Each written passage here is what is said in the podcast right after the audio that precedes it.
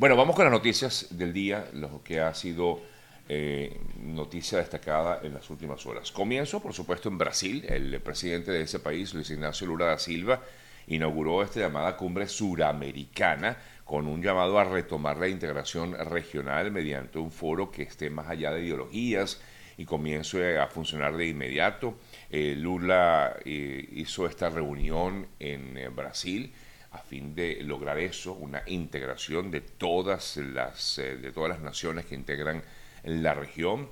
Eh, no sin antes de, bueno, por supuesto, esta reunión estuvo, estuvieron ahí presentes los mandatarios de todos los países de Argentina, de Bolivia, de Chile, de Colombia, de Ecuador, de Guyana, de Paraguay, de Surinam, de Uruguay. También la representante, no estuvo eh, la propia presidenta de Perú, pero sí su representado eh, representante, quise decir, el eh, presidente del Consejo de Ministros, y por Venezuela estuvo Nicolás Maduro. Y por supuesto esto fue noticia desde hace ya dos días, cuando llegó Maduro a Brasil. Ya esto lo comentamos en el día de ayer ampliamente, y sobre todo después la, de los comentarios que hacía eh, Lula da Silva al respecto. Precisamente en torno a estos comentarios que hizo Lula cuando llegó Maduro y que tuvo una reunión previa a lo que fue la cumbre como tal con Maduro eh, hubo reacciones por parte de los representantes de los países que están allí representados. El presidente de Chile fue bien enfático al rechazar que el presidente de Brasil hiciera estas declaraciones al asegurar que en Venezuela hay un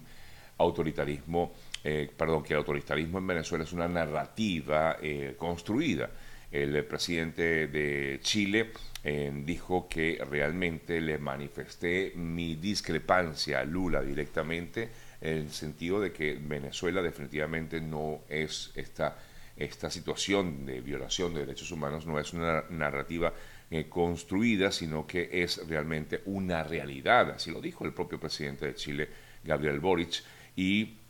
dijo que además lo ha tenido que ver en carne propia cuando ha tenido que recibir a miles de personas provenientes de Venezuela en su país, en Chile, y que como ya él ha manifestado en otras ocasiones, esto ha originado muchísimos problemas en su nación. Por su lado, el presidente de Uruguay también, Luis Lacalle Pou, dijo que no se puede tapar el sol con un dedo y que si bien es cierto que son bienvenidas estas reuniones para lograr algunas diferencias, tampoco se puede tapar, como dijo él, el sol con un dedo con la situación de los derechos humanos en Venezuela en medio de esta reunión pues, que se dio en el día de ayer en eh, Brasil. Al final la reunión, digamos, se terminó con estos, eh,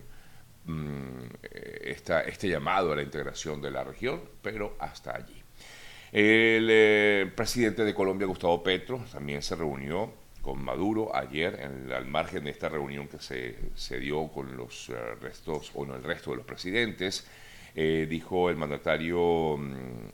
eh, colombiano en torno a estas declaraciones eh, que eh, pues esperaba en algún momento se continuar con este avance hacia los diálogos del tema Venezuela. Por su lado, también Maduro se reunió con Alberto Fernández, presidente de Argentina, lo que fue, por cierto, rechazado por la oposición en ese país los eh, principales candidatos eh, de la oposición o precandidatos de la oposición repudiaron esa reunión que sostuvo Maduro con Alberto Fernández en eh, Brasil. En torno a esto, lo que ocurrió en esa cumbre, a la salida de una entrevista que estaba dando Maduro a los medios, pues hubo una acción, al parecer, bueno, bastante violenta por parte de los representantes del personal de seguridad que estaba en la cumbre, muchos de ellos integrantes del equipo de Venezuela, pero también integrantes del equipo de Brasil, eh, que habrían empujado, a, habrían empujado a, los periodistas que estaban allí presentes y esto pues quedó grabado y quedó, eh, de hecho se hizo muy viral esa, ese video donde se evidencia allí la actuación de estos representantes del equipo, del equipo de seguridad que estaba allí en esta cumbre suramericana.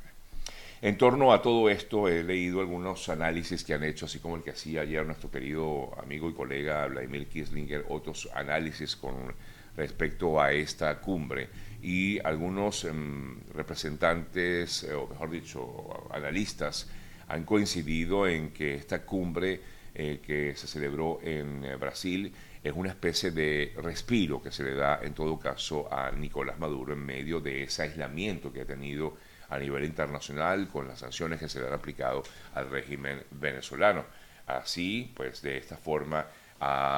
eh, se han manifestado algunos analistas que eh, precisamente hicieron estudiar un poco lo que eh, significaría como tal esta cumbre suramericana en Brasil. Por su lado, María Corina Machado intervino en una importante reunión realizada por parte de la Comisión de Relaciones Exteriores del Senado de Brasil en una en su participación, María Corina Machado, por supuesto, vía online, Em, pues eh, allí ella pudo exponer lo que son las violaciones de derechos humanos en Venezuela y por supuesto también rechazar estas declaraciones dadas recientemente por Lula da Silva en torno a Venezuela.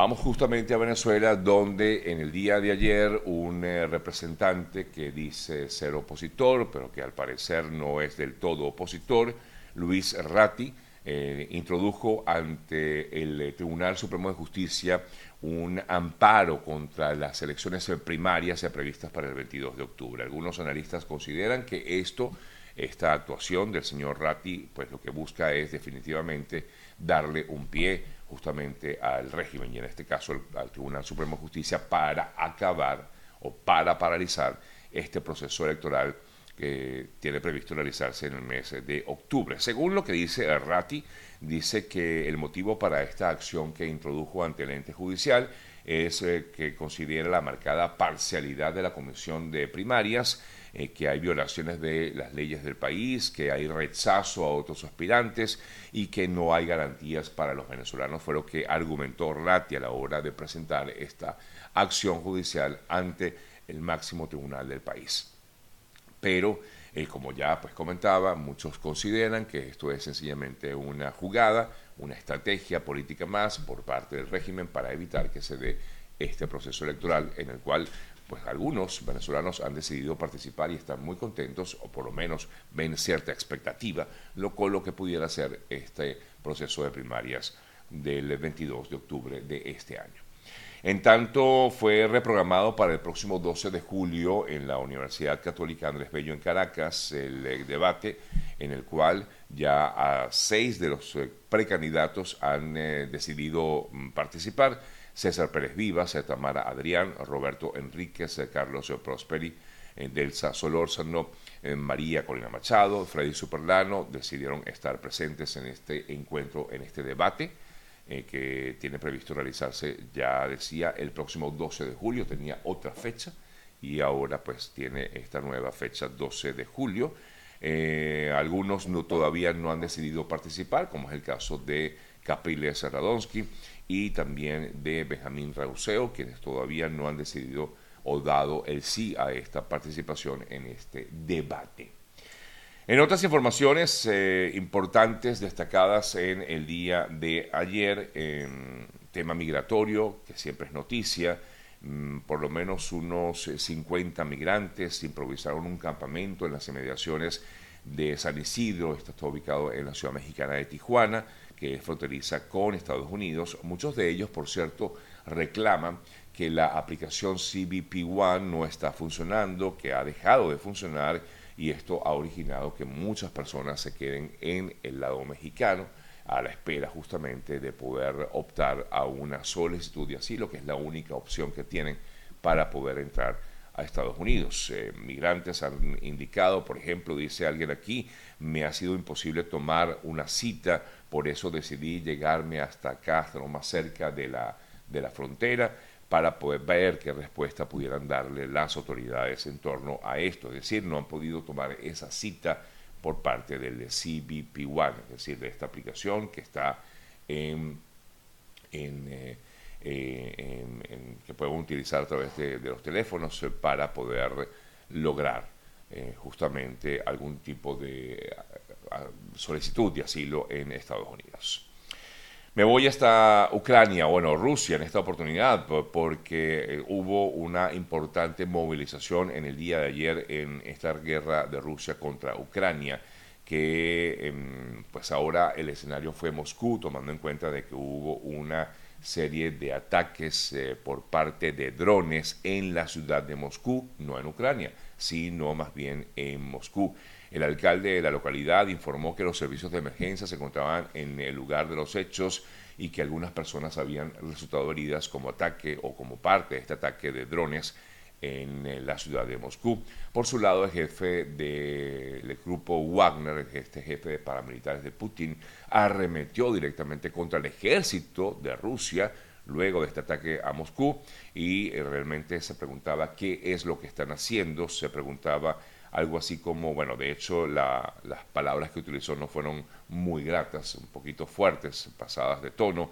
y decía levanten sus, ah, ah, levántense de sus asientos, que realmente no están haciendo nada para proteger Moscú. Eh, no obstante, el eh, presidente Putin dijo que los ataques con drones a Moscú fueron una respuesta de Kiev, del gobierno de Ucrania, a un bombardeo ruso contra el cuartel de inteligencia, pero lo que no se entiende es cómo realmente puede llegar este tipo de ataques, en este caso de drones, hasta la propia capital de Rusia.